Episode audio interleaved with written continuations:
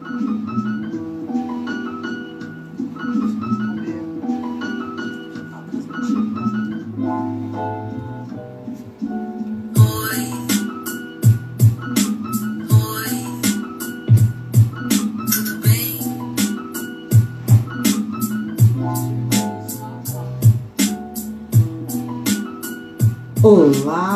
Espectadores aí da página Hora do Sabá, muito boa tarde. É com muita honra que a gente começa mais essa edição, uma edição comemorativa, uma edição, a trigésima edição desse programa maravilhoso, essa hora que enche aí. Antigamente enchia as noites e nesse momento aqui, extraordinariamente enchendo as tardes de vocês aí. Hora do Sabá um espaço de expressão e visibilidade da mulher arteira e fazedora. Eu, Sara Mascarenhas, uma caipira que migrou para Caiçara com SH. É. Hoje a gente tem muita coisa boa para falar para vocês também. Trouxe muita, muita novidade para vocês. E quero agradecer de verdade por vocês permitirem que eu entre aqui na casa de vocês pelas ondas da web rádio, pelas ondas das redes sociais, através da internet.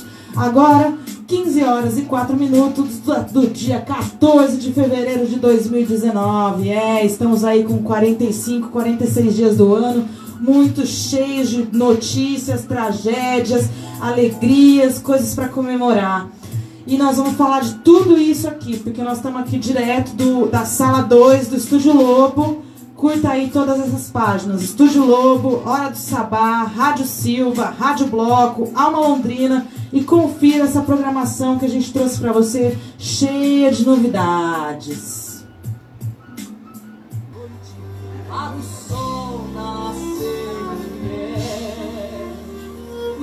Lembrando que esse programa é transmitido toda quinta-feira, extraordinariamente, às 15 horas, aqui direto do Estúdio Lobo e às terças-feiras ele é retransmitido pela radiobloco.net às 21 horas. Ou a qualquer momento você pode acessar almalondrina.com.br ou colocar Hora do Sabá no Spotify em várias plataformas de podcast que a gente está lá disponível para vocês.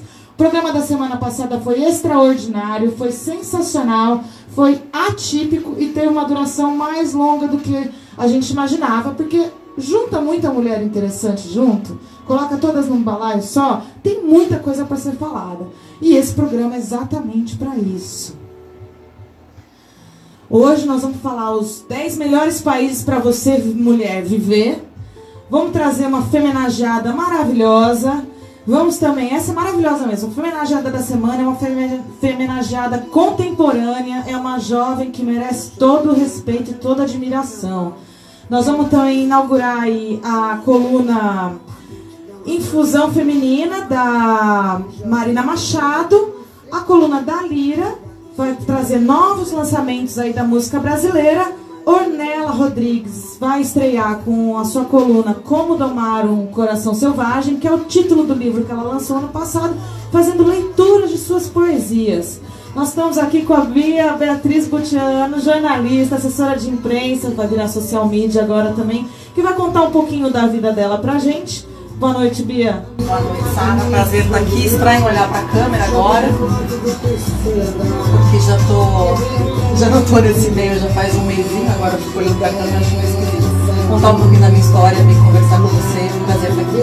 Que é isso que a gente faz aqui, a nossa função como meu assumir essa missão como jornalista de registrar a história de mulheres maravilhosas como todas nós, porque poucos registros a gente conhece historicamente da nossa sociedade através da fala da mulher. Obrigado por você estar aqui. É, vou. Quero uma salva de palmas para nós.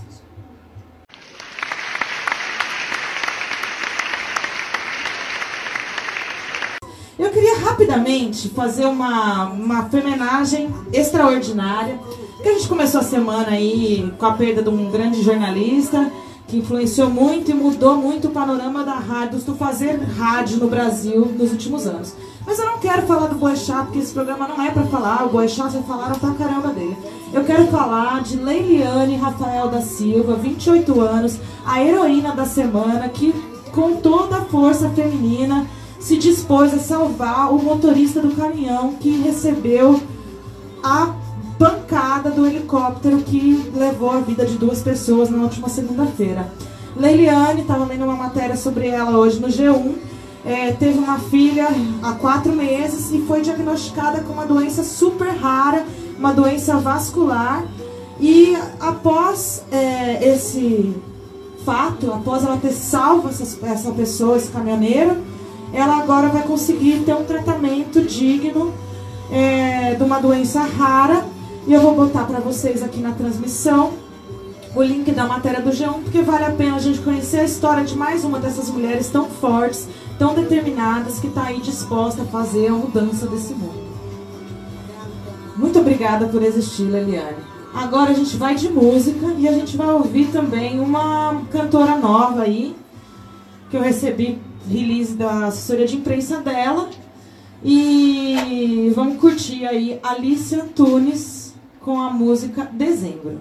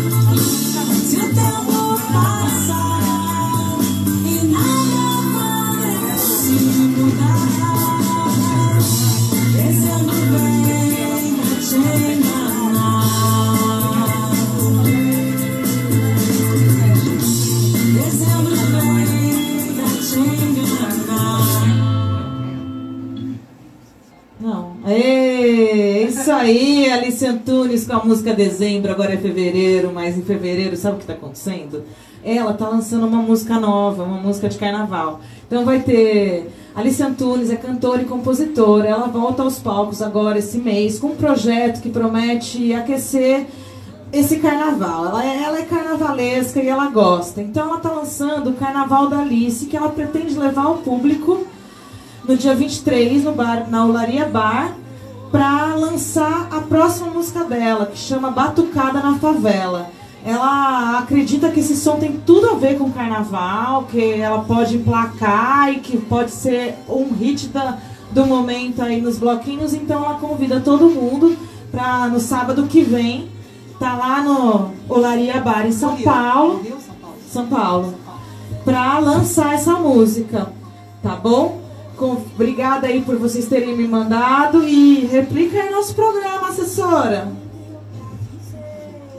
Agora, vamos pro bloco das notícias. Cara, eu adorei essa notícia, eu tô com ela guardada faz duas semanas e meia, porque é um relatório que avalia o desempenho de países em quatro dimensões: a participação econômica e oportunidades, conquistas educacionais, saúde e empoderamento político da mulher.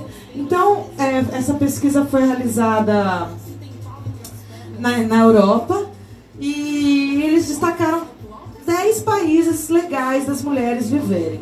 É, dos, dos, quatro pilares medidos, apenas um foi o que deixou a lacuna, estreitou muito, porque a diferença de salário pagos para mulheres e homens, ela é assim um problema mundial. Né? Então, aqui no Brasil é, é, sério isso, mas na maior parte do mundo também. É, quase 50% maior a renda do homem em relação à renda da mulher. É, e o número de lideranças mulheres nas empresas, nas grandes empresas, chegou só a 34%. Então ainda falta muito para a gente conseguir uma igualdade, se equiparar aí com a ocupação é, nos postos de trabalho e de rentabilidade financeira para as mulheres. É, Estima-se que vai ser necessário 202 anos para que a igualdade econômica de gênero seja implementada. A, a, a, a lacuna da educação ela vai ser superada ah, daqui uns 14, 20 anos, mais ou menos.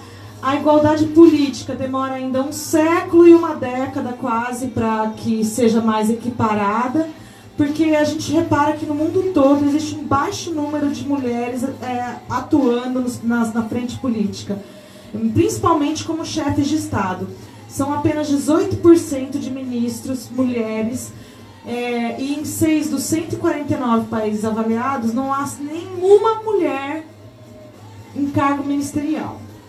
A Islândia ocupa o primeiro lugar no índice é, pelo décimo ano consecutivo como o melhor país para a mulher viver.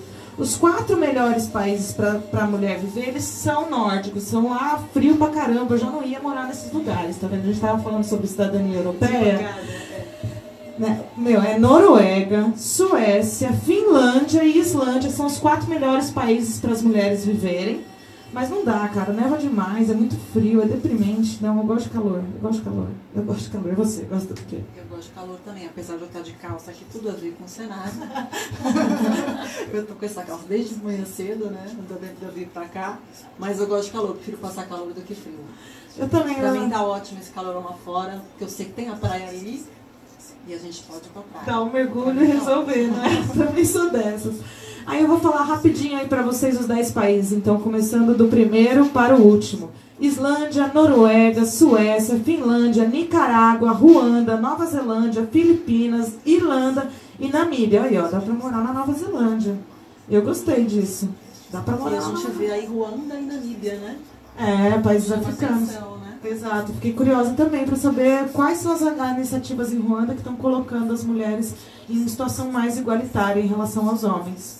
Eu vou pesquisar e vou trazer esse dado aí para vocês semana que vem. O que, que vocês acham? 200 anos, vocês falaram, né? De igualdade econômica. 202 anos. Pesado, né? Muito tempo, né? A gente está vivendo aí um momento de retrocesso. Eu passei até para Catarina Bertolini semana passada um, um artigo que falava é, sobre é, esse avanço das direitas nos governos mundiais e também do nível intelectual da humanidade que está baixando, né? Então, e aí a Marina Machado ela fez uma, uma ponderação na, na, nessa conversa que a gente estava tendo, que são ciclos. Na verdade, a humanidade já passou por um ciclo de ignorância e de superação de, de evolução do pensamento crítico, do pensamento tecnológico. E agora a gente passa por essa, essa, esse momento de baixa do ciclo, né, de, de encerramento, onde a gente volta para a escuridão, volta para a ignorância, volta para a intolerância e vive esse momento retrógrado, infelizmente, né? Infelizmente, a gente tem que. Estava né, até lendo também agora há pouco sobre o movimento feminista, é, sobre a, a gente olhar para o movimento feminista como um movimento político, de fato. Né? Não é um movimento onde nós mulheres passamos a nos identificar como pessoas feministas no sentido de identidade, de identidade da, da personalidade. Não. É, o feminismo ele é, um, é, uma manifesta é um movimento político que busca igualdade de direitos civis, trabalhistas, é, em todas as esferas da sociedade, né? Então garantir esse espaço, como você falou, na política e em outros meios, né? Acesso à educação. O que, foi, não sei o que foi ponderado aí para essa pesquisa, né?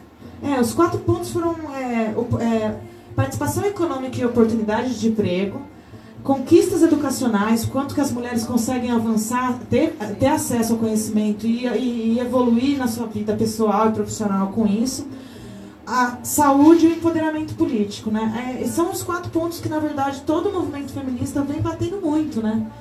Porque a gente tá, uh, o ano passado, quando a gente desenvolveu a atividade aqui em Santos dos 16 dias de ativismo de combate à violência contra mulheres e meninas, a ONU divulgou um material onde as frentes, principais frentes de, de fala do discurso da ONU era uma preocupação no atendimento à saúde, como a mulher é acolhida no sistema de saúde público diante de, uma, de, uma, de, um, de ter sofrido uma violência, e o quanto a, a mídia, os veículos de comunicação não atendem esses requisitos de manter a dignidade da mulher como ser humano mesmo, em preservar a dignidade dela, preservar a. deixá-la em uma situação de menor vulnerabilidade do que ela já se encontra, né? Que são pontos muito falhos. E quando a gente olha. Uh, falar de oportunidade, renda, a gente está falando implicitamente em grau de instrução, né? Uma mulher que não consegue ter acesso à escola, a desenvolver seus sonhos, a buscar pela sua, pela sua carreira, naturalmente ela vai ter um posto de trabalho que tem uma remuneração mais baixa, tem uma credibilidade menor, tem uma valorização, muito menor, onde vai pedir que ela se desenvolva na sociedade. Né? É, a gente não precisa ir muito longe, né, Sara? A gente está falando, vai, vamos pegar o exemplo do Brasil. Não estamos falando do interior do Brasil, Nordeste brasileiro, Santos, por exemplo. Sim. Nesse mês foi anunciado que a DDM, né, que é a Delegacia é, de Direitos da Mulher, vai funcionar 24 horas por dia, que deveria ser ter sido feito isso há muito tempo. Há muito tempo. Em Santos, né? A gente está falando apenas de Santos. Tem, tem cidades aqui da Baixada que nem tem DDM para começar, né? né? Então a gente está falando daqui, que é uma cidade que já tem um e dá-se um, um, um, suporte, deveria, né? a referência do, tem, né? do governador também, né? De, né? Estamos aí 46 dias, a primeira, uma das primeiras atitudes do Dória foi fechar a delegacia da mulher 24 horas em São Paulo, né? Então é, é mais um ponto para Santos, na verdade. Eu acho que a gente tem que tornar cada vez mais público o fato dessa delegacia estar tá ativa e estar tá, é, aberta 24 horas, porque nem em São Paulo, gente, existe essa possibilidade, né? E eu lembro que no, na hora do sabá mesmo eu recebi a Sueli e a Marina para falar desses 16 dias de ativismo. E no programa eu fui enfática. Eu falei, gente, quando é que a gente vai ter uma delegacia 24 horas para mulher? Imagina que esse governo vai fazer isso. Me desculpe com vocês aí que vieram no programa, queridas. Graças a Deus conseguimos. Parabéns ao movimento feminista aí da Baixada por essa conquista. Tem mais? Ó, tem, eu vou falar, viu? Vou deixar. A mulherada do 8M aí, eu sei que vocês estão tudo vendo aí, que eu tô aqui ó, monitorando. Eu vou falar da plenária. Eu vou falar da plenária. Fiquem tranquilas. Ó, eu vou falar da femenageada. Essa femenageada é muito fofa. Eu vou pôr aqui a vinhetinha dela, vamos ver.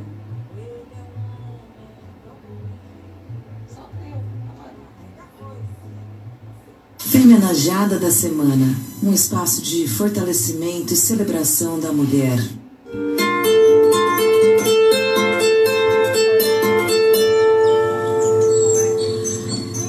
Dalira. Depois o Dalira. Depois eu gosto dessa arpinha. É, hoje, no bloco da feminagem, eu trouxe aqui de novo o livro Mulheres Incríveis, vou mostrar aqui pra Bia também. Eu tomei a liberdade de chamar de Bia, tá? Não é Bia. É Bia, né? Mulheres Incríveis. Foi nome duplo, não sei pra quê. Hum. não tem jeito. Essa aqui, ó, esse livro Mulheres Incríveis, escrito pela Kate Schatz. É. E a Miriam Stahl.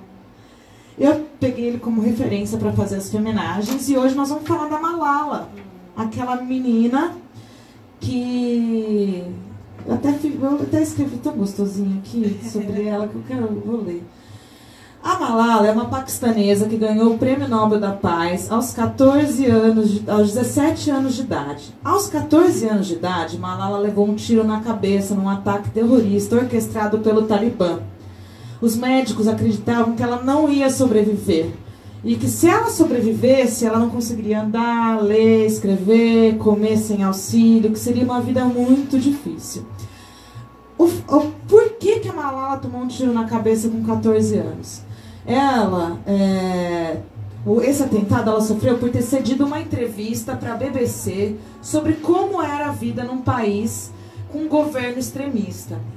Mesmo ela tendo dado um nome falso na entrevista, o, ela sofreu a represália, represália do Talibã, que descobriu a sua real identidade e planejou um atentado para silenciar a menina com 14 anos. Ela deu essa entrevista quando ela tinha 12, ela passou dois anos se escondendo. Aos 14 anos eles encontraram e conseguiram cometer esse atentado contra a vida dela.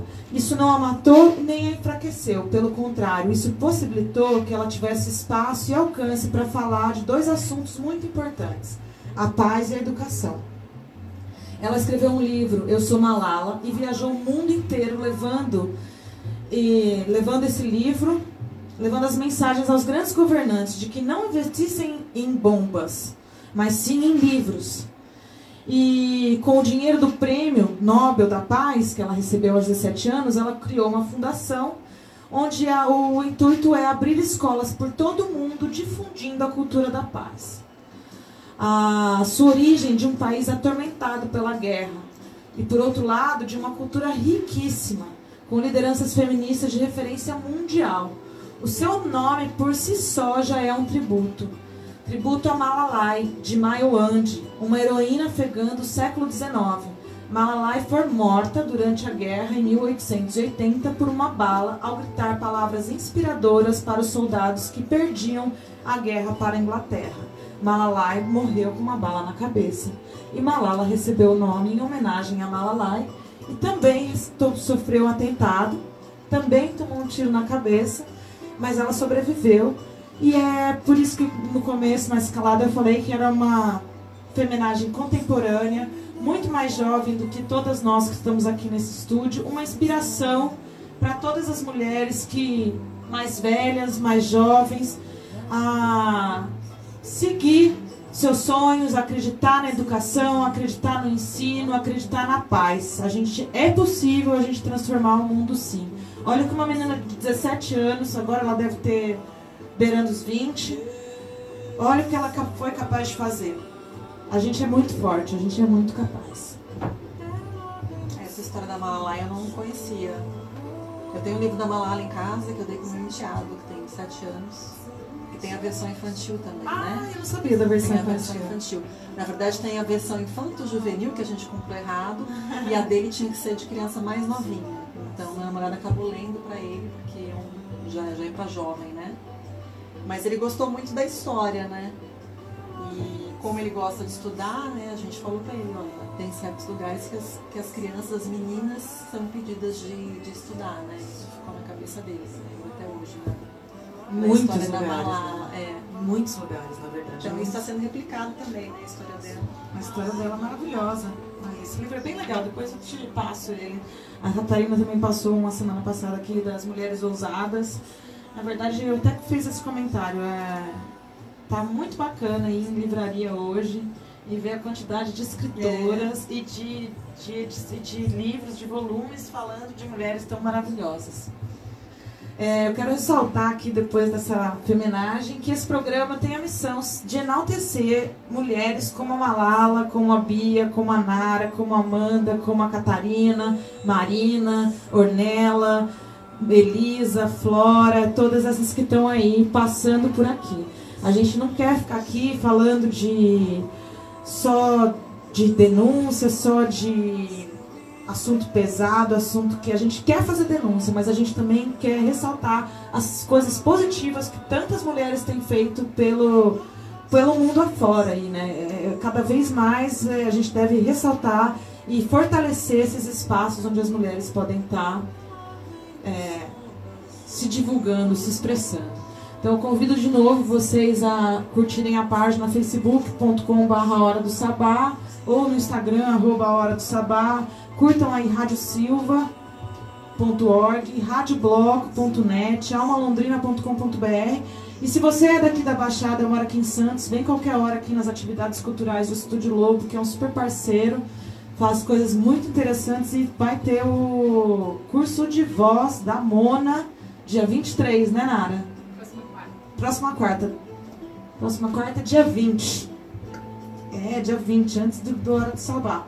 Dia 21 a gente vai estar tá aqui. Não, é 26, é a última quarta do mês. 26, então. Vamos lá, tá aqui, ó. Tá aqui do meu lado. É que ela não aparece agora na câmera, mas ela vai estar tá aqui no último programa. A Nara vai estar tá aqui. Queria muito trazê-la. Agora nós vamos para uma lindeusa que eu amo, que eu amo e ela vai vir fazer visitas. Nós vamos falar agora dos lançamentos musicais aí da 2019. Vamos lá, Amanda?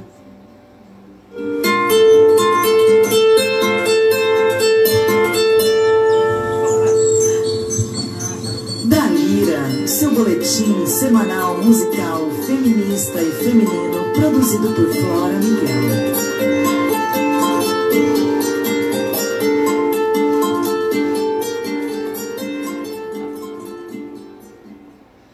Agora são 3h30, 15h30, e nós vamos começar a coluna da Lira, da Lira produzida pela Flora Miguel, que sempre traz uma novidade das mulheres na música pelo mundo afora. E hoje, quem será que ela vai trazer? Vamos ouvir aí? Olá, ouvintes da Hora do Sabá. Meu nome é Flora Miguel e estamos de volta com mais um da Lira, temporada de verão.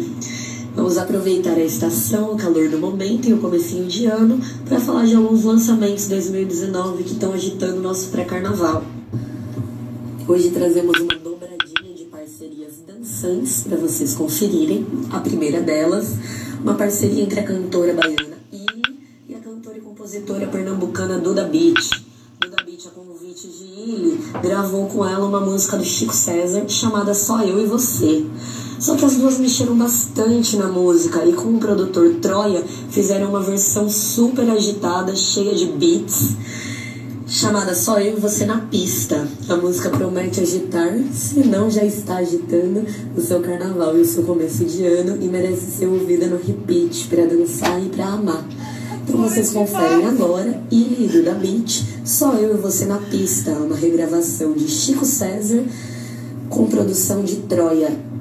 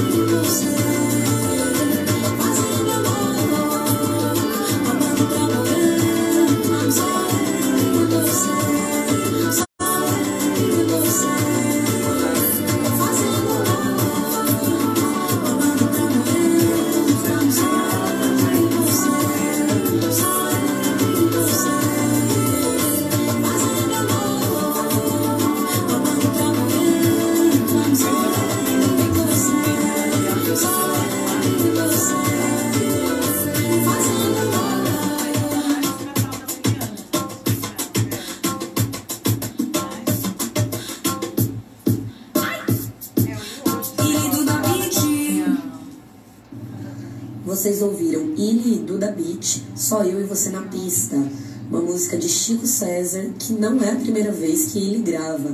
A cantora baiana já regravou três versões de uma das músicas favoritas dela. A primeira delas foi no seu EP de estreia, com produção do Cassim. No ano passado, ela botou a música também no seu álbum de estreia, com produção do Moreno Veloso, um dos filhos de Caetano Veloso.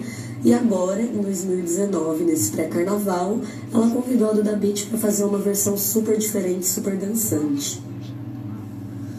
E continuando com as parcerias de sucesso de 2019, nós vamos ouvir uma versão de Isa e Caetano Veloso para a música Divino Maravilhoso, uma composição do Caetano e do Gilberto Gil.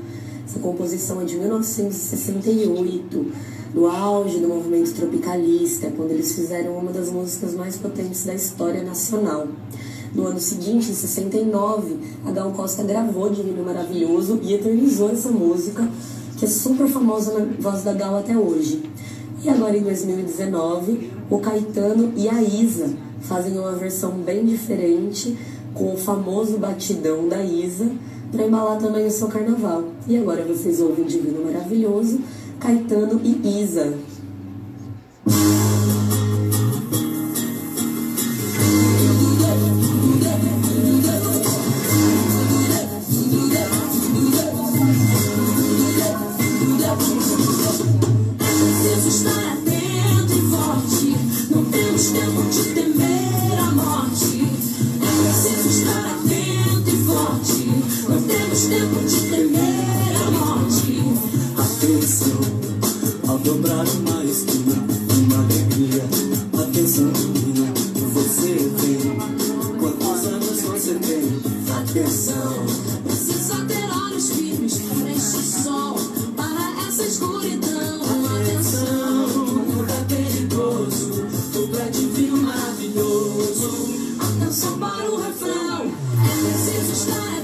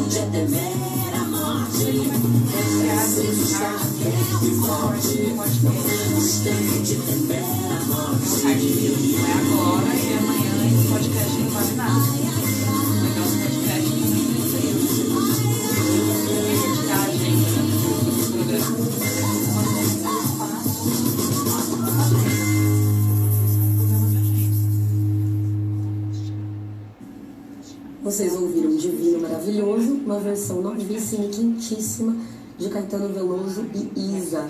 E assim eu me despeço de vocês. Um abraço a todos. Até a próxima semana. É, Flora, muito obrigada, minha querida. Foi muito boa. Eu gostei muito dessa versão de Divino Maravilhoso.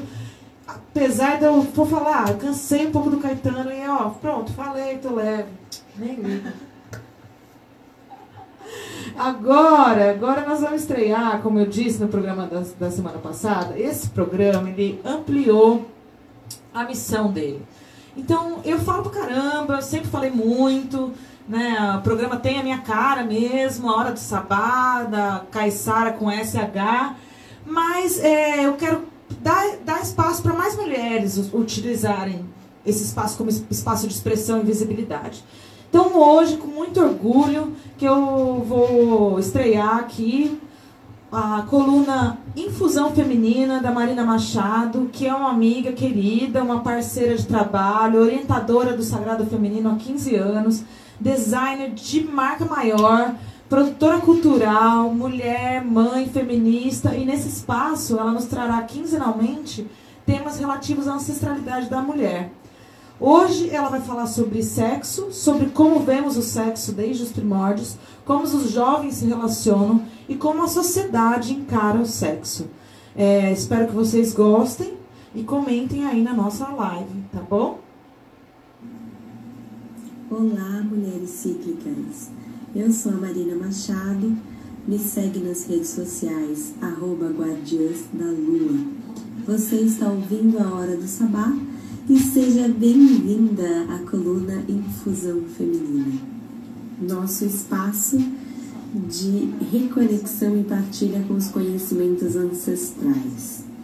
Hoje nós vamos falar de um tema muito polêmico que eu gosto muito de falar, gosto de fazer, gosto de estudar sobre.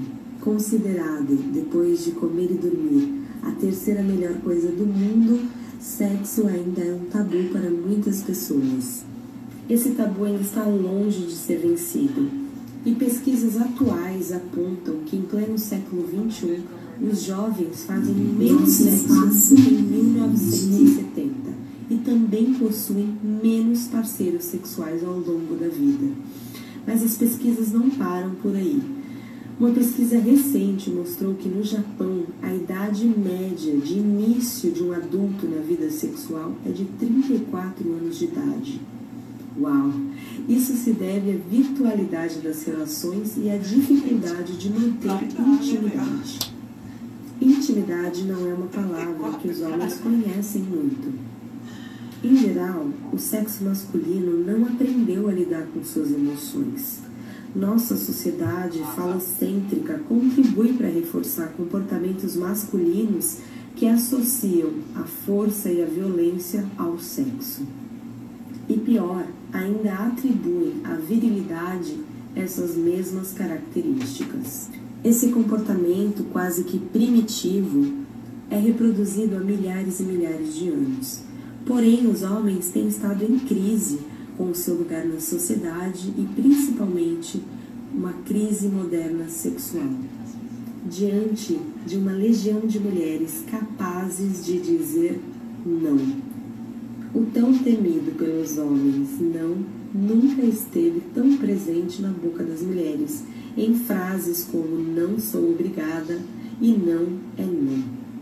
Mas não se engane, nós mulheres também vivemos uma crise em relação aos nossos papéis sociais. Passamos muito tempo utilizando o sexo como uma moeda de troca social. A maternidade, a virgindade e a prostituição sempre foram, para a mulher, a única saída ou meio, muitas vezes, para conseguir benefícios e sobreviver dentro de uma sociedade patriarcal devastadora. Porém, nós mulheres estamos construindo novos papéis sociais entre a santa e a puta. Continuamos sendo queimadas em praças públicas. Mas, como uma fênix que ressurge das cinzas, nós mulheres estamos construindo sim uma sociedade mais igualitária. Porém, o sexo continua sendo ainda algo a ser desmistificado e um território a ser conquistado com dignidade pelas mulheres que anseiam poder sentir e descobrir o verdadeiro motivo pelo qual praticam o sexo. Aproveito para deixar aqui a minha dica de leitura, o livro Sexoterapia, da terapeuta e sexóloga Ana Canosa. O livro é maravilhoso, conta histórias reais de conflitos reais entre parceiros homoafetivos e heteroafetivos. Vale muito a pena a leitura. A pergunta-chave que move os capítulos do livro é: Você faz sexo por quê? Por amor? Com amor ou por prazer? Eu vou adiantar a resposta como uma boa spoiler e dizer que a resposta mais correta é fazer sexo por prazer. E esse é o meu desejo a todas nós, mulheres, aqui presentes na hora do sabá, a vocês, ouvintes, que nós sejamos livres para escolher, ter e sentir prazer. Obrigada, Me segue lá, arroba Guardias da Lua. Um beijo e nos vemos no próximo ciclo. Tchau, tchau. Amei, Marina, amei. O que, que você achou, Bia? Gostei, acho que tem que ser por prazer mesmo. Gostei é? da vozinha dela, daquela? Ah, ela é toda. Ela orienta meditações do Sagrado. Feminino, né? Ela toda. Muito gostoso de ouvir. Né? Eu queria mandar um beijo pra Marina aí, ó, e falar que eu gostei muito e queria lançar a hashtag Sexo por Prazer, tá? Que a gente tem que sentir prazer nessa vida para ser feliz, senão não vale a pena. Se você gostou dessa dica, me acompanha aí, faz um comentário aqui na live, hashtag Sexo com Prazer. Agora. é, gente, hoje a gente tá menos palhaça, porque tá nublado, não tá tão quente lá fora, né? Essa semana veio super pesada, é, muitas coisas acontecendo por aí. Mas, sem dúvida alguma, muita coisa boa acontecendo lá por todos os cantos também. Eu quero recomendar um quadrinho sobre a história da vida de Carolina de Jesus. Esse quadrinho foi premiado na França, no Festival Comics, Festival Comics Internacional de Angoulême. É, Carolina de Jesus, uma brasileira negra que merece todas as homenagens e tributos. Vou colocar para vocês onde vocês encontram esse quadrinho. Quem, eu fiquei sabendo dessa matéria no o País e eu já compartilho isso com vocês. Eu estava aqui no meu roteiro desde a semana passada para compartilhar. Eu acabei esquecendo de compartilhar com vocês, então estou compartilhando hoje. Vamos ouvir uma música agora também, para a gente poder partir pro papinho aqui com a, com a Bia, para a gente poder conhecer mais a história dela. E nós vamos tocar agora. Cadê ela? Luísa Sonsa. Chegou aí, amiga? Vou pegar aqui de novo. Peraí, que falhou aqui. Luísa Sonsa. Aqui.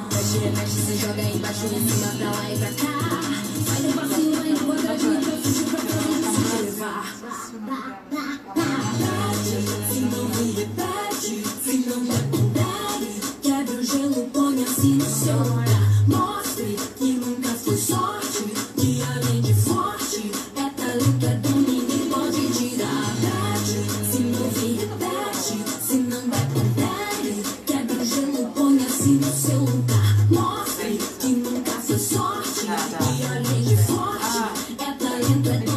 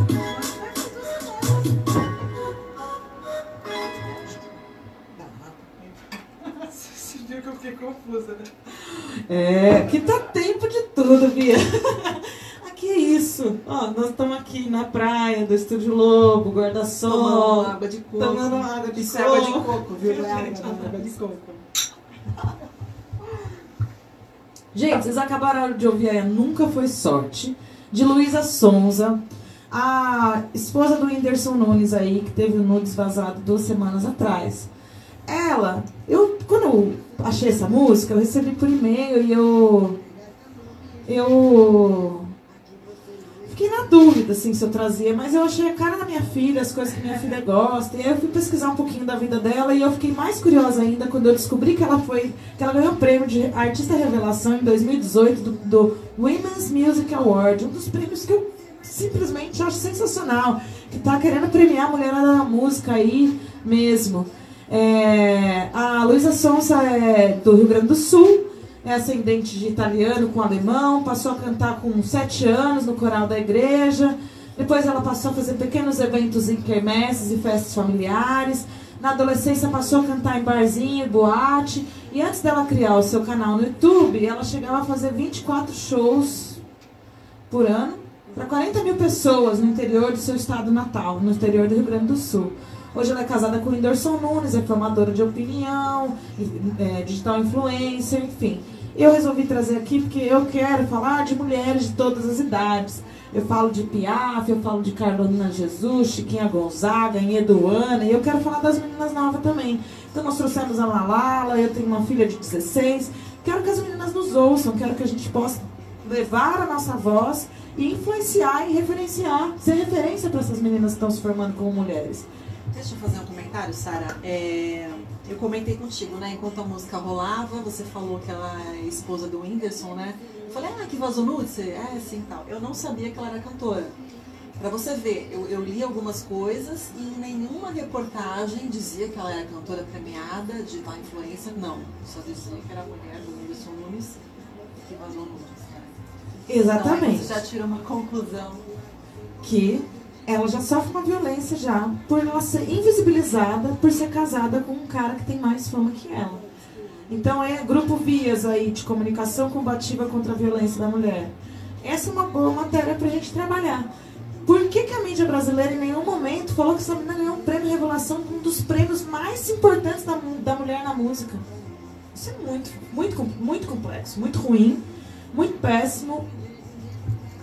O que, que você acha? Então, eu já fiquei feliz de saber que ela tem esse currículo, né? Porque até o momento eu sabia apenas do nudes, né? Até comentei contigo que eu vi na semana passada uma postagem no Facebook, né, de um programa do SBT, em que os dois apresentadores falavam sobre isso, sobre nudes. Um dos caras falou, não, coloca aí no ar o nude. E o outro falou isso lá. E o outro falou, não, não pode. E aí, para piorar a situação, o cara ainda falou, não, é porque eu respeito muito o Whindersson, então não vamos, vamos colocar. Ah, nem por ela. ainda fez essa brincadeira, nem por ela, né? Porque realmente não, não Não é gente, poderia, né? É pessoa, é mulher. E ainda lançou essa. Tá vendo? Não dá, gente, Eu não dá. vi, foi uma, um compartilhamento do Quebrando Tabu. Foi Vamos procurar e vamos, vamos, vamos tornar isso público, gente. Eu tava ontem, você falou isso. Os homens, eles não têm noção, né, do, da, da luta que é contra o machismo diário, né, institucional, né. Eu tava, tava com um problema em casa de vazamento, né, e aí foi lá o bendito do encanador resolver, mas é, são tantas formas de violência contra a mulher que a gente não. que os homens não têm nem dimensão do como a gente o tempo inteiro está sendo submetido a. É, uma das grandes violências para mim, como mulher, como pessoa, é quando as pessoas é, descredibilizam a nossa inteligência. Quando os homens esperam, supõem que, na verdade, por a gente ser mulher, a gente não entende de vazamento, a gente não sabe estacionar o carro, a gente não sabe trocar um, uma resistência de chuveiro. Não é bem assim não, viu, meninos? Não é bem assim não, não. Estamos... Tá aí. Né? Não é? Do it A gente yourself. sabe de tudo. É só pesquisar. Tutorial. Não é? Entendeu? Então, me vem me abordar falando, vem cá, nesse prédio a gente estaciona o carro desse jeito. Aí chega lá, fulano, você dá a volta no meu carro, eu sei estacionar, viu, meu bem? Eu sei estacionar, tá bom? Eu sei fazer, aprendi a fazer garagem. Mas é isso, não vamos reclamar mais, não. E nós vamos agora chegamos no momento da Bia. Beatriz Butiano, assim mesmo que sou... É. Ou Buciano.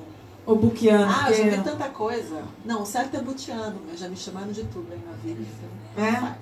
E aí, gata, como é que é? Você é santista, não conheço muito da sua história, não tem ainda biografias publicadas no, no online sobre sua pessoa. inveja. Wikipedia. E aí, Bia, queria saber dessa sua vida, dessas suas escolhas de ser comunicadora, como foi isso pra você desde sempre, de criança, se é um sonho que você realiza, de trabalhar com comunicação. Quero saber da sua história. Quem é Beatriz Butiano? Então, Butiano na família só tem eu, né? Depois eu vou contar essa história, porque inclusive já sofri bullying ao vivo. Mentira! E aí tive que mudar o meu sobrenome. É, Butiano, na verdade, é do meu pai, né? Eu sou meu bisavô e bisavós eram italianos. E aí ninguém da família sabe falar italiano, né? A gente não tem essa, essa noção. Mas assim, desde pequenininha todo mundo é- seria Buciano. Meu pai é com C só, né? Nossa. A irmã dele é Buciane, tem outra que é Nossa. Bucani. Então, na verdade, italianos chegavam aqui e não eram alfabetizados, né? Então, falavam e se escrevia como era, né? Então, mas aí eu sempre, eu comecei no jornalismo, sempre trabalhei em, em televisão, né? E sempre utilizei o Luciano. É, num certo momento, quando eu estava na Record, eles acharam que era é, engraçado. E acharam engraçado, né? Ah, Luciano porque lembra outra coisa, né? Aí, ó, tá Disseram isso, Ó, é. tá vendo? Isso porque tem um monte de homem com nome esquisito, né? Record mesmo, e não mudaram o nome dos caras. Mas o meu, meu, acharam que tinha que mudar. Aí eu lembro que minha chefe deu uma, fez uma proposta, olha, o que, que você pode apresentar? Eu falei, ó, pode ser Butiano, que é o correto, que eu tenho um primo que conseguiu a cidadania, acabou tendo que mudar o nome e tal. Com dois Cs, como Fatioli, né? Como Bate, fala igual. Pode ser Pereira, eu não sei se tem tanta força assim. E pode ser Helena, porque é Beatriz Helena o meu nome. Aí diz ela que a Record optou por Pereira. Então na época eu virei Beatriz Pereira. Então eu já fui Beatriz Luciano quando eu trabalhei na, na Globo, depois eu fui Beatriz Pereira e depois eu fui trabalhar no Sul. E aí cheguei pro chefe lá e falei de toda essa história. Que o que, que aconteceu inclusive? Eu fiz um link ao vivo, uma época pro balanço geral, que tinha inclusive um anão no estúdio. Uma coisa bem é, Nossa, bem coisa bizarro. bem bizarra. E aí já tinham mudado meu nome para Pereira, mas alguém, algum produtor mandou Luciano. E aí o cara falou, ah, muito obrigada, Beatriz Luciano. E aí eu só escutei uma vozinha assim do além. Luciano o quê? Beatriz o quê? Eu não tinha retorno de vídeo, só o áudio. Eu falei, não sabia nem que tinha um anão no estúdio. e eu fiquei paralisada, assim. eu- E eles tirando sarro da minha cara ao vivo. Ficaram uns 10 segundos. Beatriz o quê? Beatriz o quê? Luciano, Luciano. Aí nunca mais levaram esporro e virou Butiano. Mas assim, a história no jornalismo, na verdade, desde pequenininha eu quis, quis ser professora, assim. É. Minha mãe é professora, minha irmã mais velha virou professora. E eu tinha pensado em fazer história. Aí acabei prestando para história, ciências sociais e jornalismo. E acabei fazendo jornalismo. Passou na mais difícil. É, na verdade não, porque eu passei na particular, né? Ah, tá. Então foi, querendo ou não, foi a mais fácil. E querendo ou não, jornalismo é, é mais ou menos é você contar a história do momento, né? Sempre gostei de escrever e acho que como 99% das pessoas que entram no jornalismo visam jornalismo impresso, pelo menos da minha época, né? E aí a televisão caiu meio que assim, por acaso, teve um teve um teste para TV, para uma TV comunitária do Guarujá, Logo no primeiro ano da faculdade eu fiz, porque era um estágio, e acabei entrando e aí fui parando, fui parar em TV, assim, do nada, né? Não foi uma escolha minha. Mas sempre gostei bastante, assim, até o começo desse ano, que aí eu fui dispensada com uma leva. Você ficou 14 anos na Record, né? Não, eu tô com 14 anos em TV. Em TV. É, eu já fui pra lá e pra cá, na verdade. Eu comecei, eu comecei aqui em Santos, na VTV, que era a Rede TV na época. Aí fui para Joinville trabalhar na Record de Joinville. Aí voltei, trabalhei na TV Tribuna por dois períodos. Aí fui para São José dos Campos, trabalhar na Record.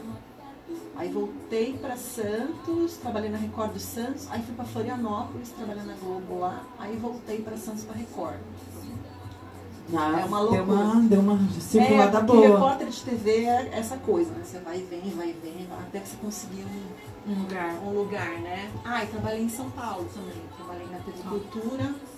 Então, eu falo com o microfone aqui, né? É, é, aquela da TV. É coisa de repórter. É. Eu trabalhei na TV Cultura, numa época que ficou bem capenga a coisa, né?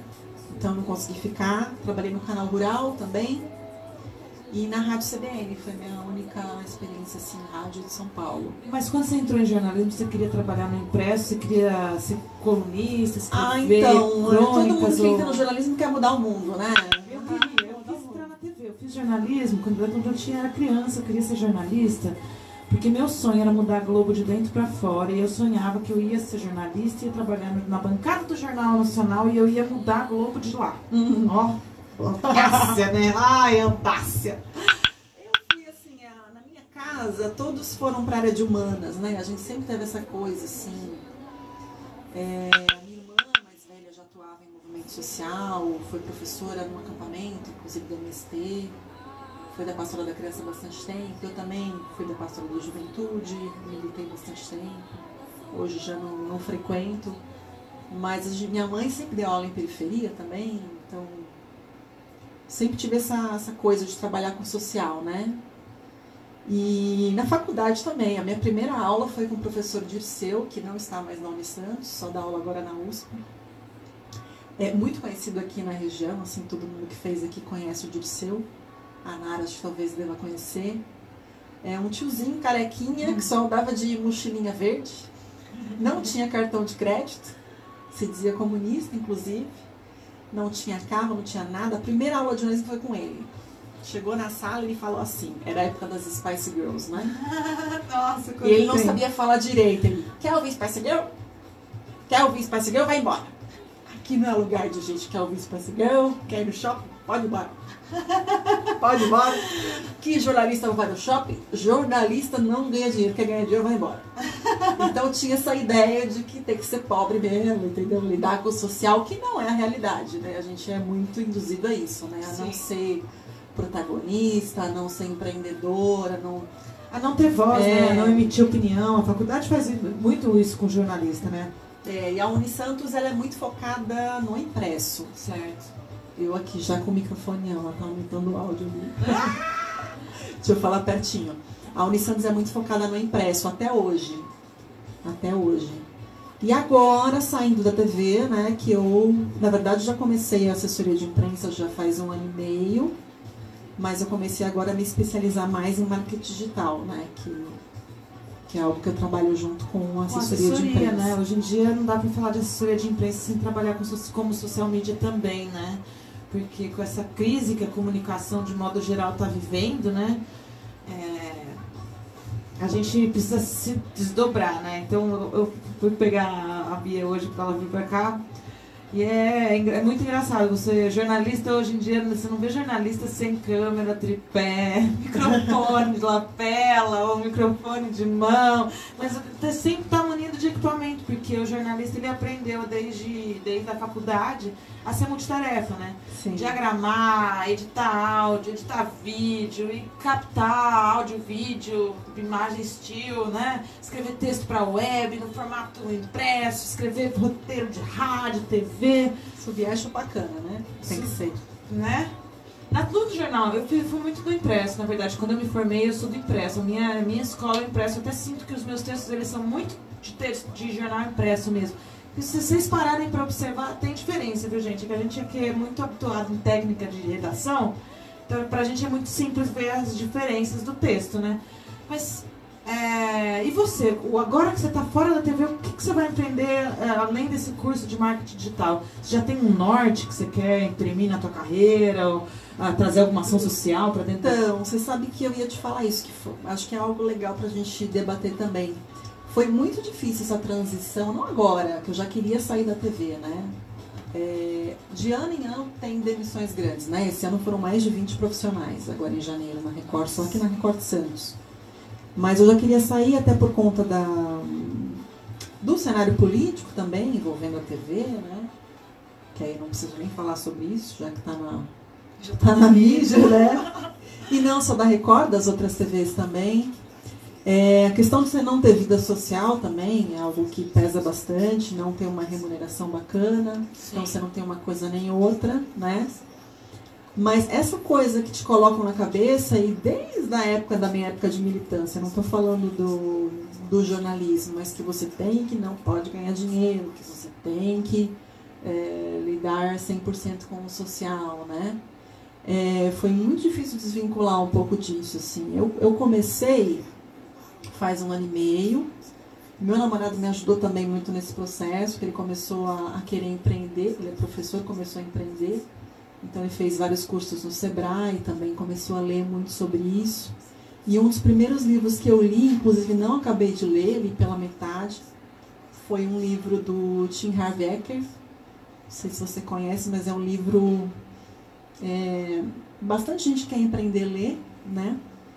que é Os Segredos da Mente Milionária. Ah, famosíssimo, depois é. Sete Boatos. E, o que, que, e eu me identifiquei muito com esse livro porque ele lança aquela coisa, a gente vê o cara rico já com preconceito. E eu sempre vi e ainda vejo, ainda, ainda brigo um pouco para para não ver com certo preconceito, né? Porque a gente vê, ah, a pessoa tá rica porque fez alguma coisa errada, né? Ou porque ou porque roubou, ou porque ganhou uma herança, né? A gente nunca, a gente não é preparado para empreender, né?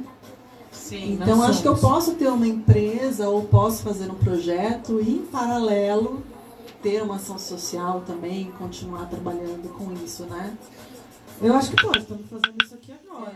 A Hora do Sabá é um programa completamente independente, né?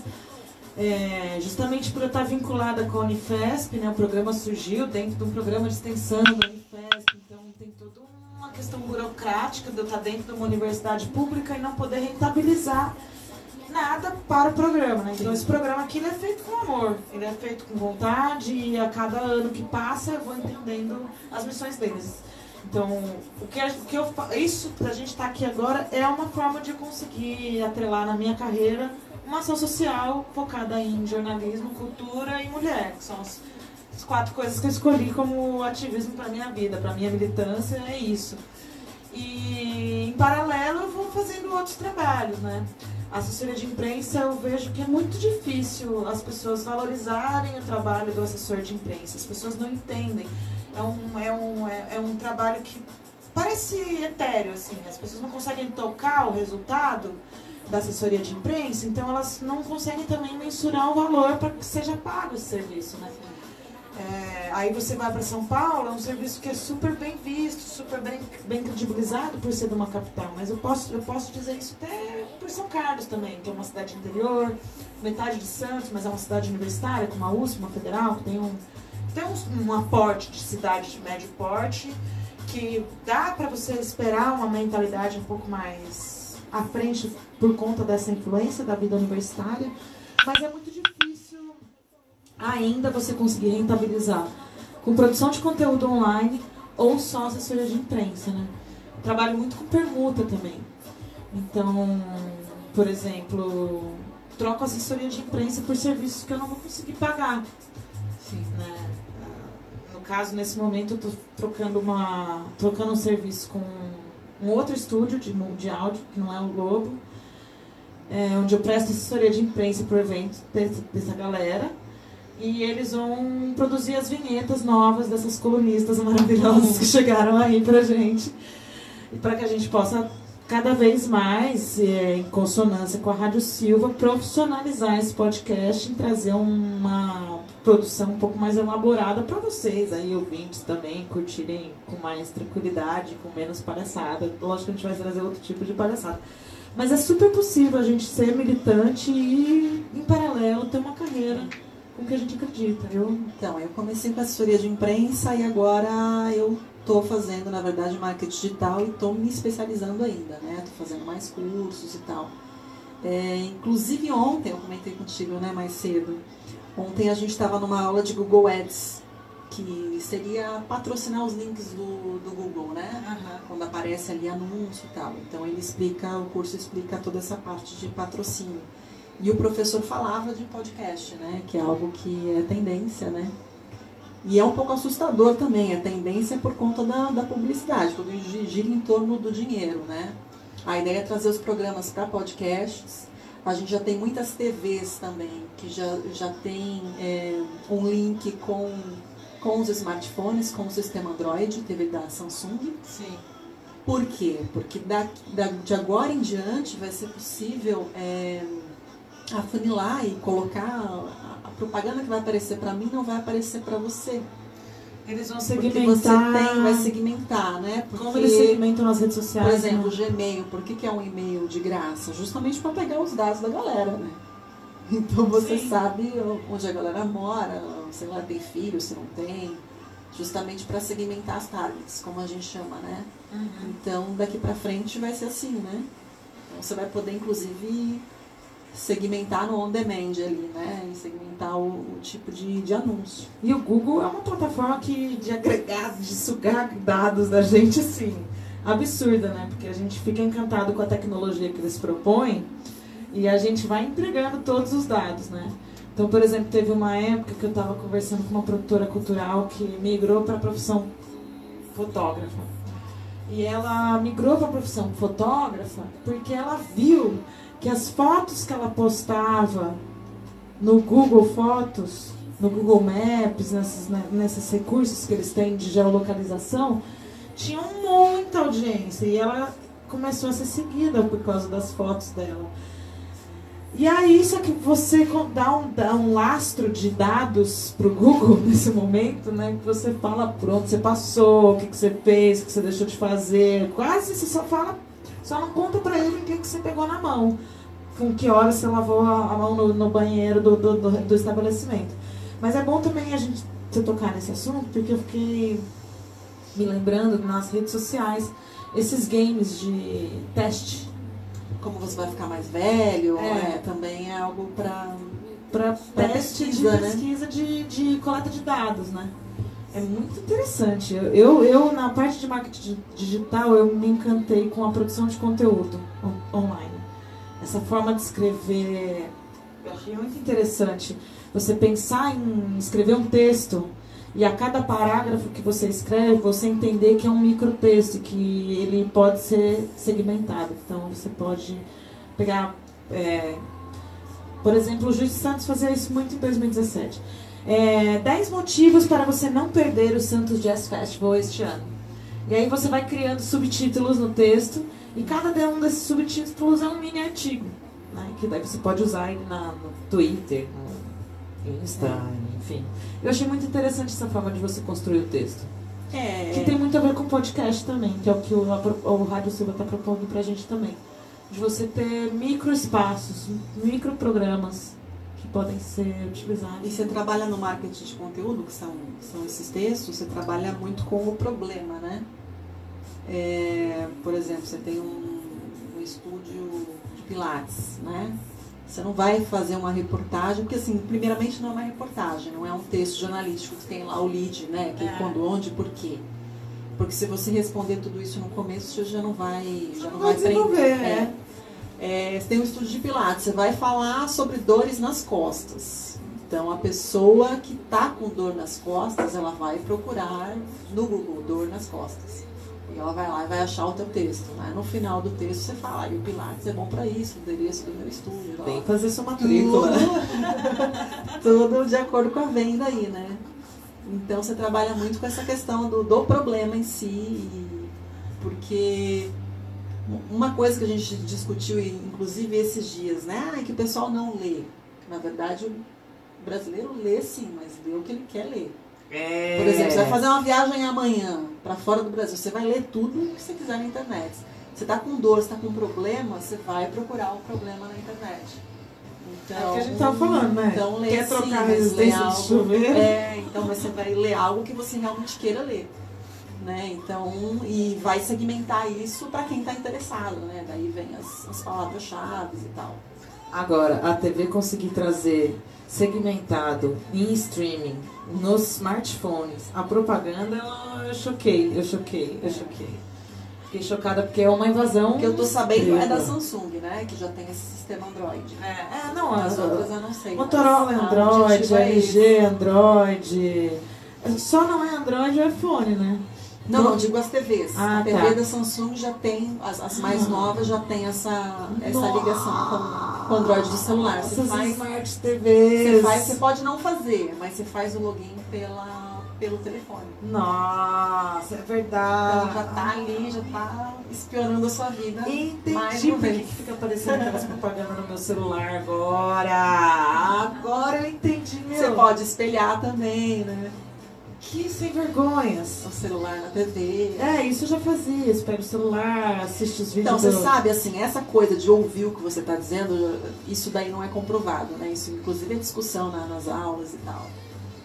Mas já aconteceu comigo de eu falar alguma coisa, estava no WhatsApp, falei alguma coisa, e aí aparece no Facebook uma propaganda negócio. Não sei se foi. É, mas é coisa Mas isso aí já não é comprovado. Agora da TV já, já é. Mas se você for pensar, né, não, não conseguiu comprovar sim. É, sei lá também, porque é meio conversa pra poder dormir. Porque se você tem um recurso de reconhecimento de voz no seu smartphone, que você fala no Google, é, no, no iPhone é a Siri, né? Siri, oi, é, minha filha brinca com isso. Né? Oi Siri, como você está? Oi, Lele, eu estou bem. Obrigado por perguntar. Ela é super simpática e é, gentil. Fala, ah, eu te amo. Aí ela fala, ah, não falo sobre a minha vida. É. Né? sobre sentimentos. Mas obrigada.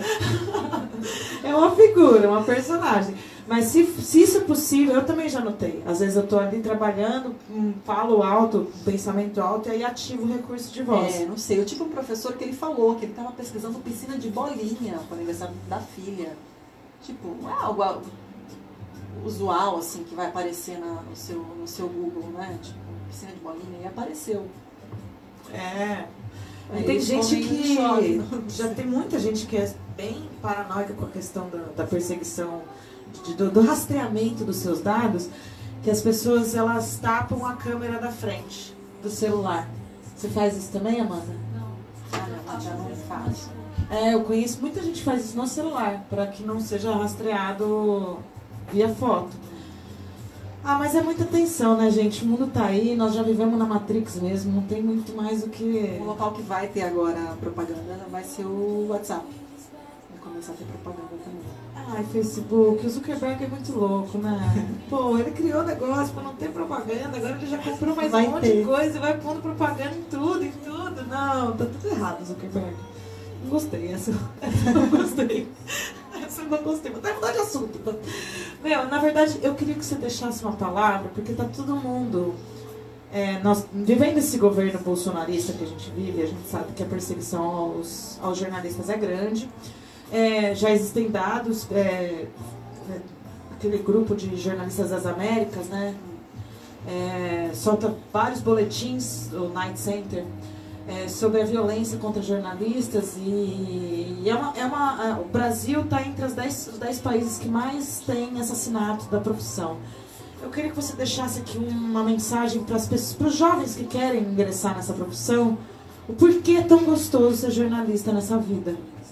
Aí você me colocou numa roubada.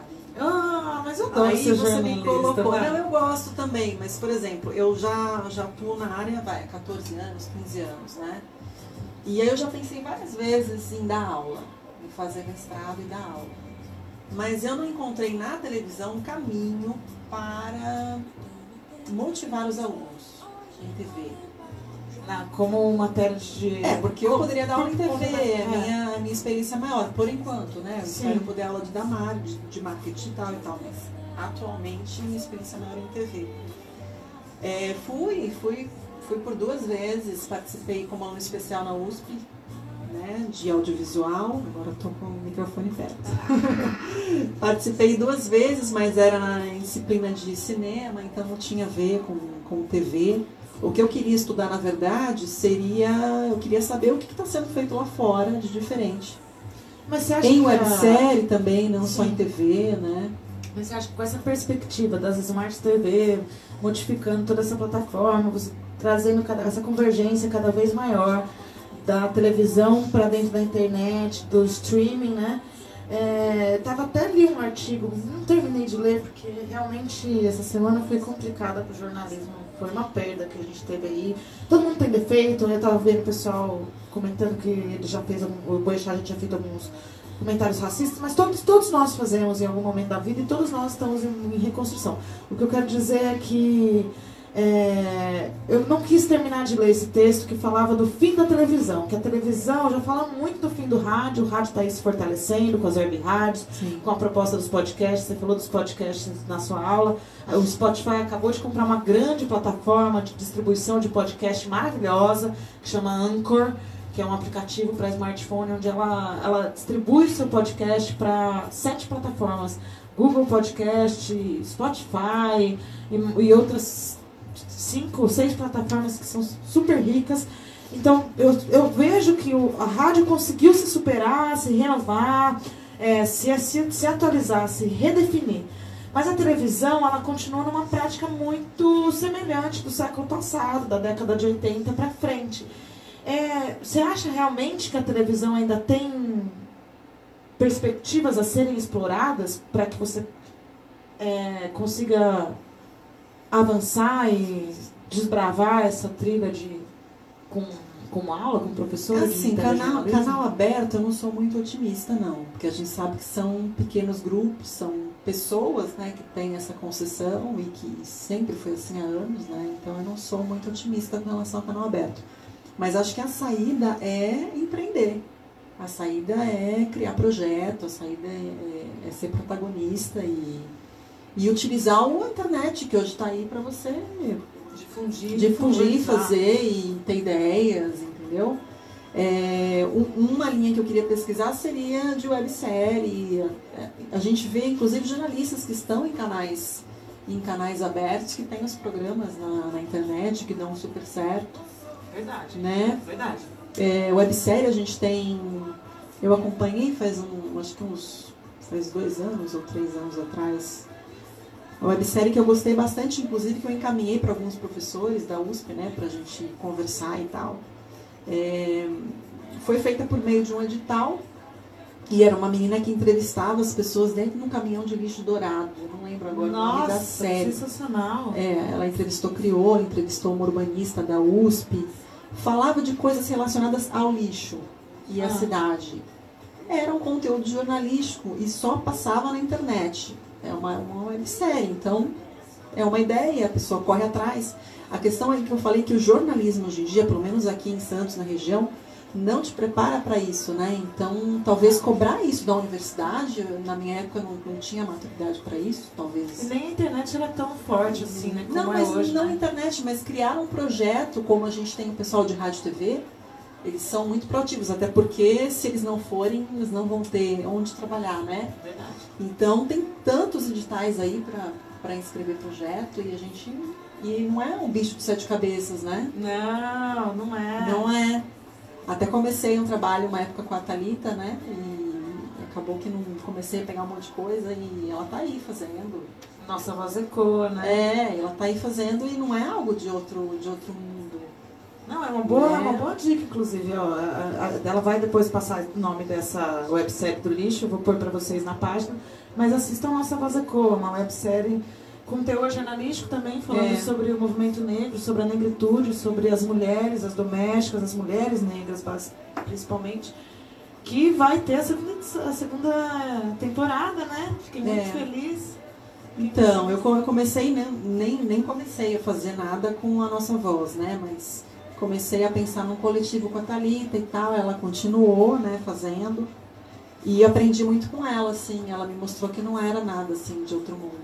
Então, Não, a não gente é. tem que correr atrás e fazer, né? Tem que fazer. ficar só esperando, aí tem aquela coisa, ai, mas tal lugar é comprado, ai, mas. Gente, mas se não É, mandar. mas também a pessoa precisa do dinheiro para sobreviver, né? Não isso dá só se você para. não submeter seu projeto no edital, você vai ter um não, com certeza. É. O não a gente já tem implícito, é, tem que tentar. Né? A Thalita também fez um intensivão de, de escrita de projetos. Estamos falando da Thalita Fernandes aí, para você que não, não conectou. É, ela fez um intensivão comigo também de escrita de projeto, me desmistificou muito a cabeça para editais e foi muito bom. Ela, Thalita, você devia dar mais oficina de elaboração de projeto, viu, gata? Que é muito legal, você consegue fazer com que as pessoas escrevam rápido. Isso. E a gente, né? Que bom que Então você acho que a saída é essa, eu acho que é... e, e também cobrar, cobrar a universidade, porque muita faculdade parou no tempo aí. Eu tive professor na minha época que entrava na classe e não fazia nada, tipo, mandava a gente fazer alguma coisa e, tipo? É, eu também tive Então não dá, né? Você tem que. É, bem negligentes, bem nada tem exigentes. que, tem que cobrar, né? Porque você tá ali pra, pra aprender, discutir criar coisas novas. A faculdade serve pra isso, né? Exatamente. Pra criar Aprender. coisas novas, né? Olha, agora nós vamos para um momento do programa que eu também gosto muito, muito, muito, muito, que é o momento mais esperado desse programa, que o pessoal falava assim de mim lá em, lá em São Carlos, quando eu fazia o programa, e eu esqueci de separar. É o momento mais esperado do programa, o momento da agenda de eventos grátis. É, você gosta de evento grátis? Eu também. Vamos lá, agora nós vamos para então o momento mais esperado do, do dia.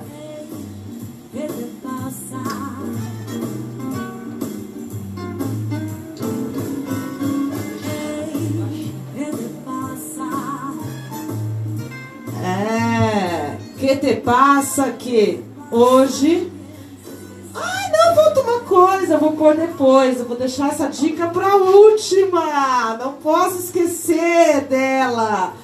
Hoje tem um painel público às 19h30 sobre tráfico de mulheres na Câmara dos Vereadores de Santos. Todo mundo lá para discutir esse assunto. Nós tivemos aí alguns casos do, ah, do final de semana, da semana passada para cá, de violência contra mulheres e meninos em Santos.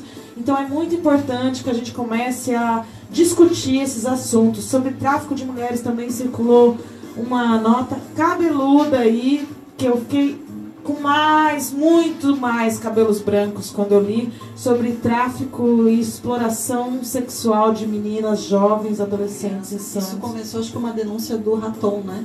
Exatamente, exatamente. Presidente do Sindicato de Jornalistas aqui de Santos. Exatamente. Foi, fiquei horrorizada. Guarujá, Santos. Enfim, vamos nesse painel que vai ser muito bacana. É, eu vou deixar a dica de Santos que eu quero, porque eu vou contextualizar ela com a com a última coluna da, do dia, que é o poema. Nós vamos encerrar esse programa com o poema da Ornella. Então eu vou descer pra. Tem mais uma aqui, ó. Tem mais uma, uma dica do Bar do Marapa, que fica lá na Rua do Comércio, ali no Centro Histórico, dia 16 do 2. Sábado vai ter ao quadrado especial delas. É uma atividade aí com discotecagem, com a mulherada tocando, sarau, meio formato sarau, que vale muito a pena você curtir às 23h55 no Bar do Marapa, na Rua do Comércio. No dia 15 do 2, amanhã, às 19h30, na sede do Procomum, acontecerá a exibição do documentário Eduardo Marinho em Vida Celestina e um bate-papo com os realizadores. O Eduardo Marinho vai estar tá aí e a Rare Brasil também, que dirigiu o filme. É, os artistas estão percorrendo o Brasil com uma Kombi, a Kombi Celestina, para lançar esse filme e tem uma taxa colaborativa para manutenção da Kombi. Eu sei que esse evento não é de graça, mas é um evento itinerante, único, inédito em Santos que vale muito a pena conferir. Eles estão cobrando uma taxa de 10 reais para ajudar a custear a viagem, é, manutenção e despesas do veículo. O Instituto Procomum fica na 7 de setembro, número 52. Agora nós estamos chegando em Londrina, você aí, pé vermelho, que eu adoro, adoro o norte do Paraná, calor, fiz o El há um tempo. Vai ter no dia 16 de fevereiro o projeto Banda Nova, de um filho cego, de um filho de um cego. Ah, velho! Nossa, vou até ler de novo isso aqui. O projeto Banda Nova é um mini festival, cara, que tem várias bandas. Agora que eu li o nome da segunda banda, que eu lembrei, os Pé Vermelho, amigos. Vai tocar de um filho de um cego, Búfalos d'Água, no Centro Cultural do SESI. O projeto Banda Nova abre a temporada de shows com rock etéreo e surf music as, vai ter a, eles prometem grandes shows, velho, gratuito no SESI de Londrina. Banda nova, projeto Banda Nova, com as bandas de um filho e de um cego e Búfalos d'Água. Cara, saudade de ouvir o surf music do Búfalos d'Água. Curti muito, muito na minha época de faculdade lá. Santa Maria no Rio Grande do Sul vai ter o Sarau das Atrevidas. É, o Sarau das Atrevidas. Especial de carnaval. Quarta-feira, dia 20 de dezembro, dia 20 de fevereiro de 2019. Vai às 19 horas no Sebo Camobi, que fica na RST 287, número 7100, ao lado do posto Ipiranga da faixa nova de Camobi. Gente, que endereço complicado, gente. A rua é chama. perto do posto Ipiranga. É perto do posto Ipiranga. E a rua chama RST, de verdade. tipo, é RST. Gente, Santa Maria, eu tô louca pra voltar aí, porque vocês têm umas coisas muito diferentonas. Eu fico até meio atordoada. Toda vez que eu pesquiso os eventos, eu vou. Olho, olho, olho, pergunto pro Cabala, Cabala, tá certo esse evento? É de graça mesmo? Posso divulgar isso aqui? Vai lá, Sara, Sarau das Atrevidas, é legal, é de graça, lá no Sebo Camobi, do lado do posto Ipiranga, na rua RST.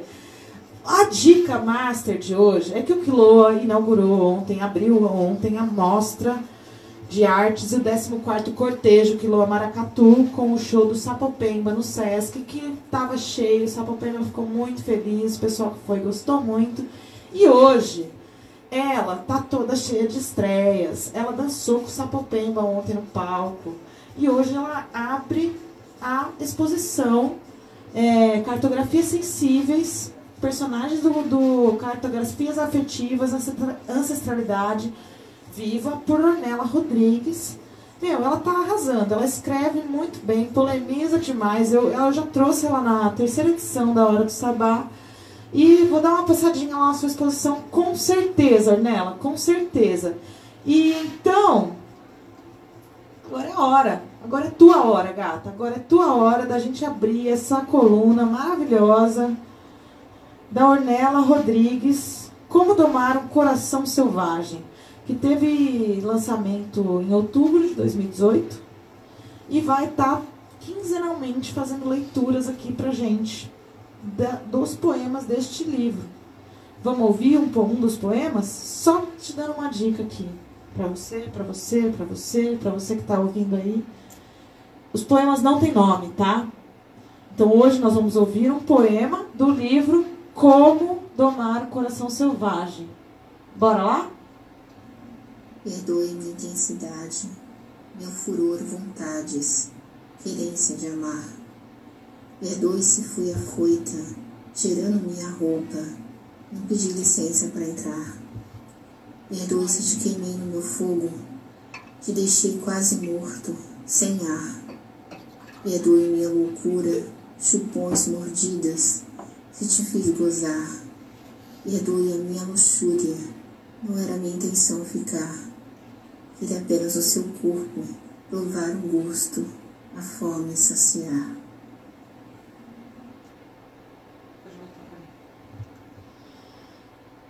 Foi assim que eu conheci a Ornella. E hoje eu quero, hoje daqui para frente eu quero que ela sacie a minha fome de poemas. E vou terminar com mais uma santista.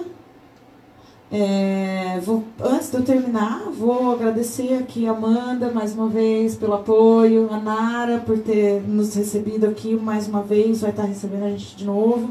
Semana que vem vou trazer quem que eu vou trazer semana? Priscila Ribeiro, a Cinderela brasileira, para falar um pouquinho dessa circulação e mais para falar que ela fez e para falar do monólogo que ela vai estar tá estreando no dia 22 no Sesc Santos, é, O Sorriso de Laura.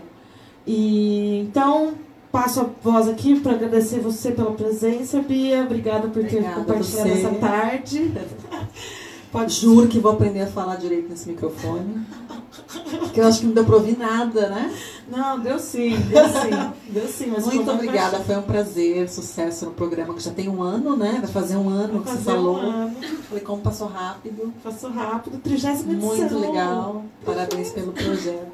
obrigada, Flor. Obrigada. Queremos você mais aqui. Vamos te trazer mais. A hora que você estiver aí com projetos engatilhados, você pode vir trocar uma ideia com a gente. Hoje eu adorei porque foi a primeira vez que eu trouxe uma jornalista e falando de jornalismo. Até quase fomos embora, largamos o programa e ficamos conversando, porque é bom compartilhar isso com pessoas da mesma área. Assim. Obrigada mesmo. Ser. Me casa é sua casa. E a nossa querida teve aqui a semana passada, que vai tocar agora. Tocou no Sonora Santos, no dia 20 de outubro. A Camila Genaro conheceu ela da barriga ajudou a escolher o nome dela. É. E vamos ouvir aí Gel com a música Satélite. Beijo, obrigada, gente.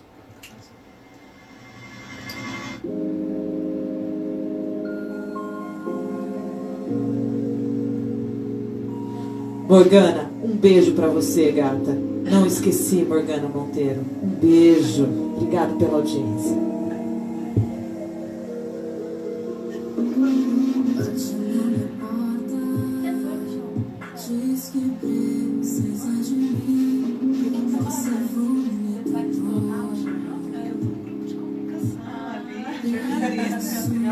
faço, faço assessoria de imprensa, tal, saber.